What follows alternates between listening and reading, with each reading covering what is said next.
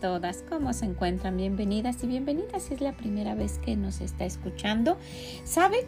Nos vamos a dedicar estas dos semanas de noviembre para hacer mini tareas.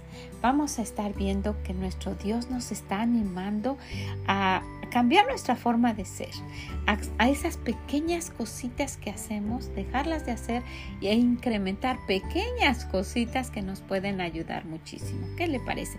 Pues ojalá que lo que escuche le sea de bendición.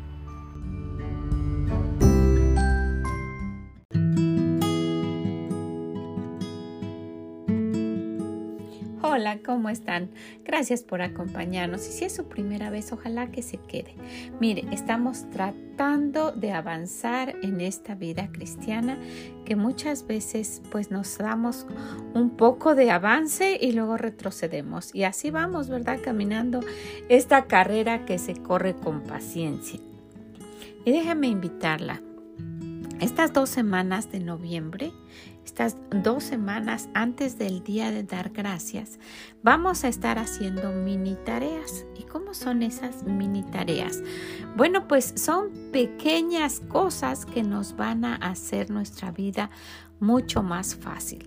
Yo quiero animarla. Hemos estado trabajando por un mes, el mes de septiembre, en tareas que han sido significativas, ¿verdad? Hemos estado trabajando en cosas grandes. Y sabe, el Señor nos menciona cosas pequeñas, pero que también harían cambios grandes. Allá en el libro de Proverbios 27, en el capítulo 27 y versículo 15, el Señor habla de una mujer que, molesta y molesta y molesta y molesta. Y puede ser que sea en algo pequeño, pero esto hace que cause un gran problema y lo compara a aquella gotita que está por la noche molestándonos y no, que, y no nos permite dormir. Dice, Gotera continua en tiempo de lluvia y la mujer rencillosa son semejantes. Wow. Y pues ojalá quitáramos eso de nuestra vida y haría un cambio grandísimo. Parece que es algo muy sencillo porque es una gotita que está ahí cayendo en ese tiempo de lluvia. La lluvia de afuera no molesta tanto y son muchísimas gotas, ¿verdad? Algo que no se puede contar. ¿Cómo es posible? Que esa gotita tan pequeñita sea tan molesta. Bueno, pues en la sabiduría de nuestro Dios nos compara con eso, ese ruidito que hace una gotita. Ese ruidito es muy molesto y el Señor quiere que lo quitemos. Y sabe, déjele comento que hay tipos de contaminación en nuestro ambiente y uno de ellos es el ruido, como esa gotita. Y hay diferentes tipos de ruido y solamente vamos a hablar de algo muy sencillo. El ruido es la interferencia que impide la comunicación y afecta la tranquilidad. Por eso esta gotita ¿verdad? Afecta nuestra tranquilidad y solamente vamos a hablar de dos tipos de ruidos. Ojalá que, que, esto nos ayude a pensar un poquito y quisiera que comparáramos con esa gota tan molesta, ¿verdad? Que es un ruido que nos está afectando y nos está quitando nuestra tranquilidad. Primeramente vamos a hablar del ruido físico. Es aquel ruido externo al emisor y al receptor. Sabe que el emisor es el que manda el mensaje y el receptor es el que lo recibe. Y cuando el receptor contesta el mensaje, se vuelve emisor. Ese es el circuito del habla, ¿verdad?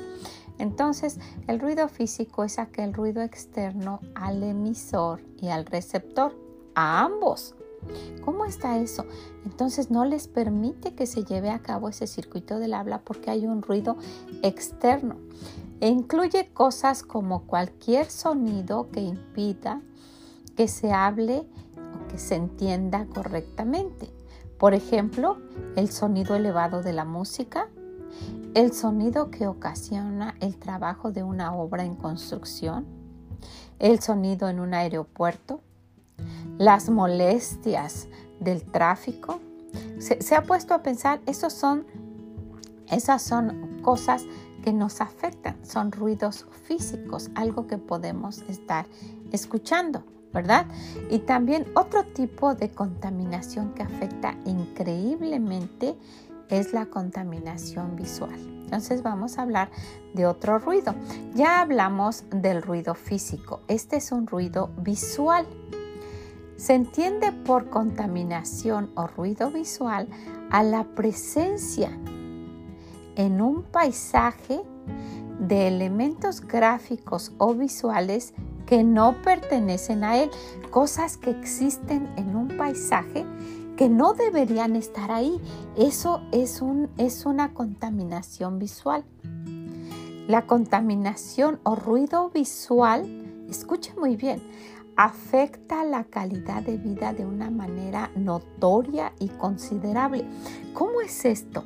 Ese ruido visual son cosas que, que uno ve que no deben estar ahí, ¿verdad?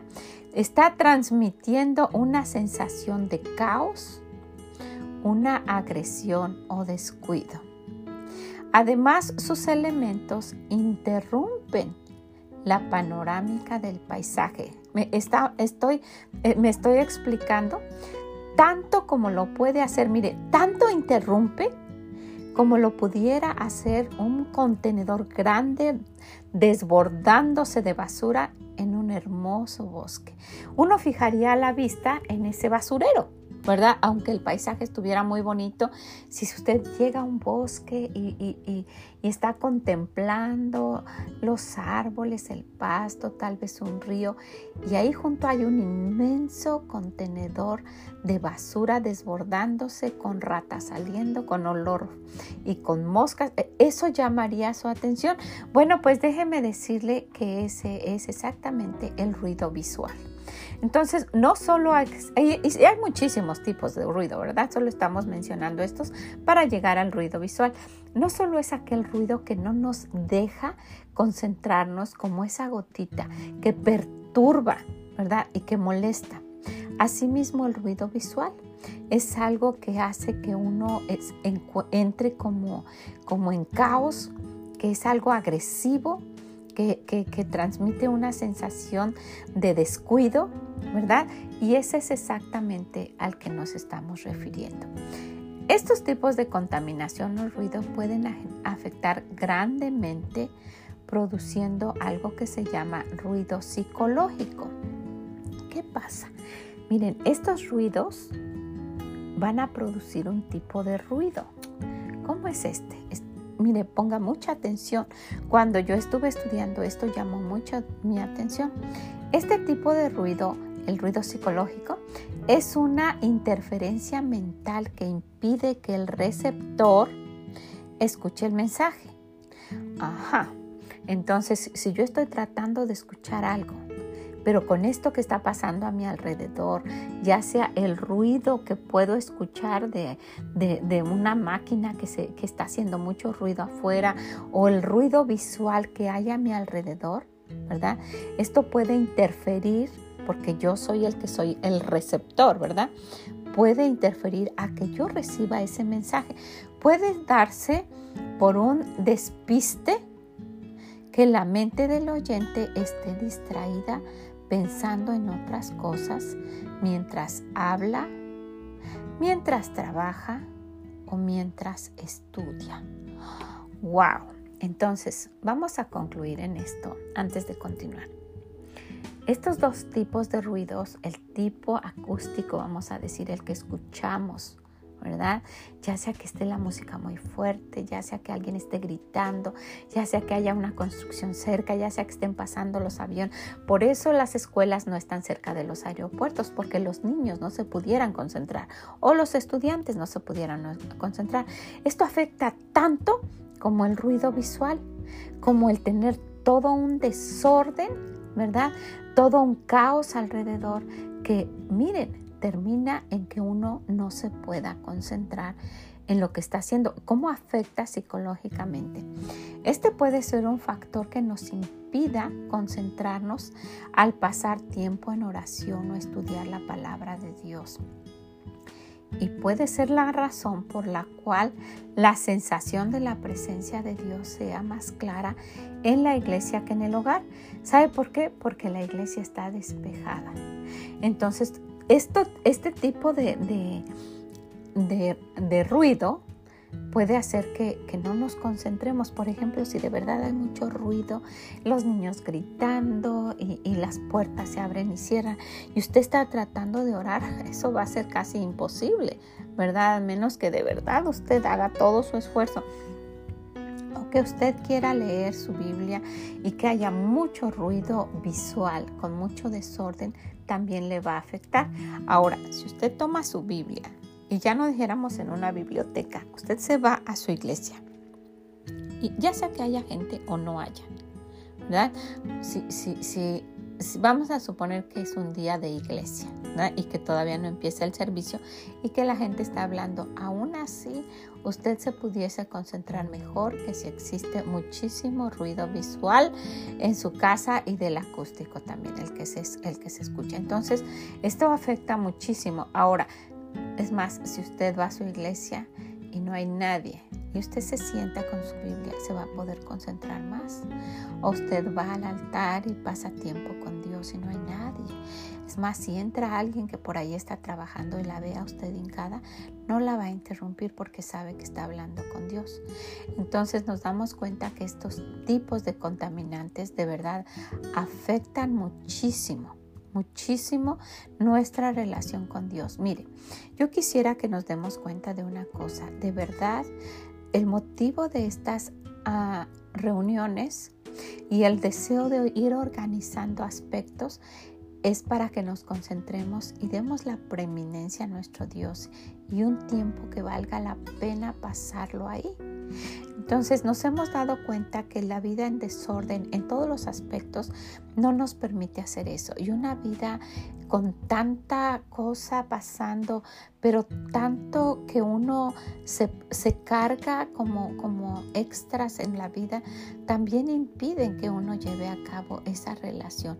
Y tal vez está uno deseando y luchando contra uno mismo, diciendo yo puedo hacerlo, pero en realidad hay muchas cosas que impiden. Entonces quiero aclarar esto, sí existen esos ruidos el visual, ¿verdad? Y el acústico, el, físico, el que nosotros podemos ver que está ahí, que, que, que, lo, que lo estamos observando a nuestro alrededor y el físico que se puede estar escuchando, ¿verdad? Dan como consecuencia ese ruido psicológico que nos hace que nos bloqueemos, ¿verdad? Entonces, este tipo de tranquilidad que necesitamos se percibe al abrir alguno de esos lugares en nuestra casa y que los encontremos en orden. ¿Verdad? ¿Y qué pasa si están en desorden?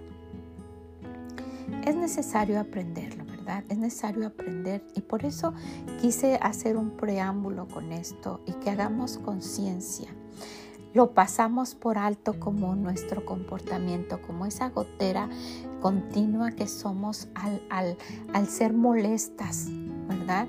Lo pensamos que no está afectando, está afectando muchísimo. Bueno, pues es necesario aprender esto. Esto también está afectando muchísimo. Necesitamos darnos cuenta de eso. Es necesario aprenderlo y tratar todo nuestro mejor de adquirir el hábito de tener un orden. Y todo empieza dándonos cuenta de cosas muy sencillas pero muy arraigadas, como el deshacernos de aquello que no necesitamos. De verdad, mire, estamos tomando un tiempo específico para esto porque esto nos va a hacer cambiar nuestra vida. No estamos hablando de ser minimalistas, no estamos hablando de deshacernos de todo, pero sí estamos hablando de que exista un orden. Es muy probable que todo este ambiente con el cual estamos nosotras luchando sea el que nos impida tener una buena relación con Dios. Entonces, para llevar a cabo este reto, de dos semanas necesitamos tener en cuenta tres cosas. Cuando se trata de ropa u objetos, que son los que vamos a ir depurando. Vamos a tener, tomar en cuenta esto. ¿Me gusta? ¿Me queda bien? ¿O me siento cómoda? ¿Me gusta? ¿Me queda bien? ¿Me siento cómoda? Y después de esto vamos a agregar cosas que pueden haber alrededor, que podemos dejarlas solamente en me gusta, ¿verdad? Y lo necesito. Me gusta, lo necesito o solamente me gusta, aunque no lo necesite.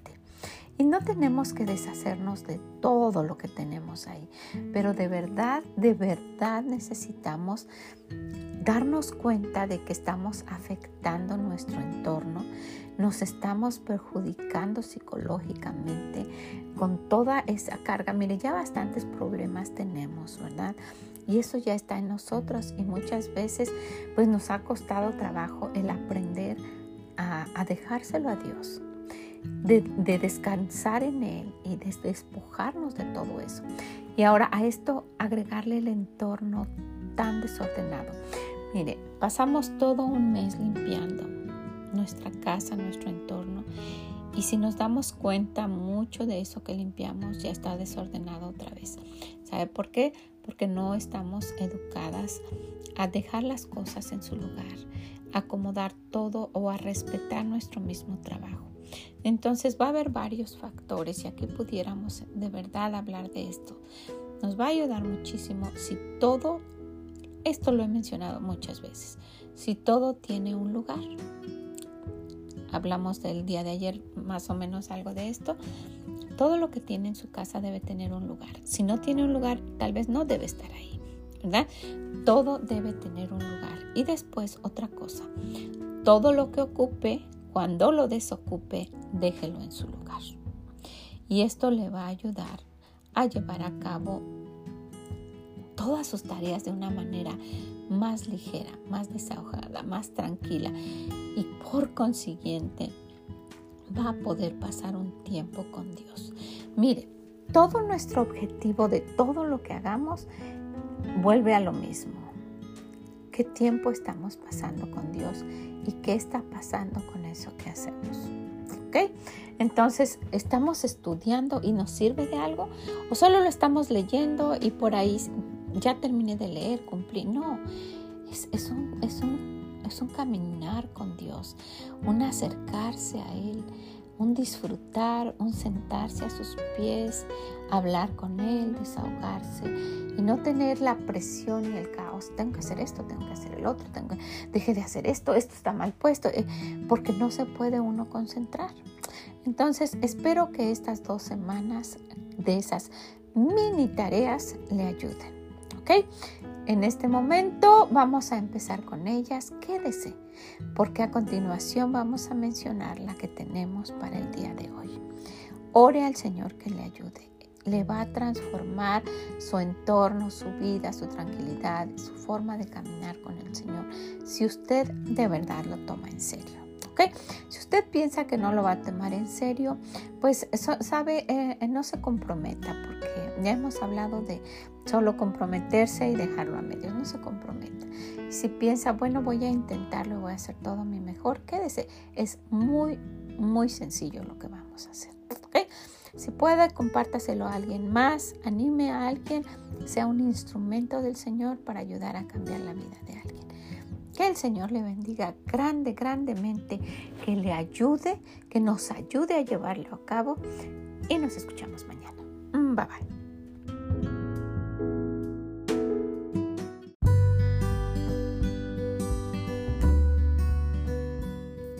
Muchas gracias por haber estado con nosotras el día de hoy. Anímese, anímese a llevar estas mini tareas durante estas dos semanas. Si puede, déjenos sus comentarios en esreali.com y quédese, quédese porque le va a ayudar. Que el Señor le bendiga grandemente. Bye bye.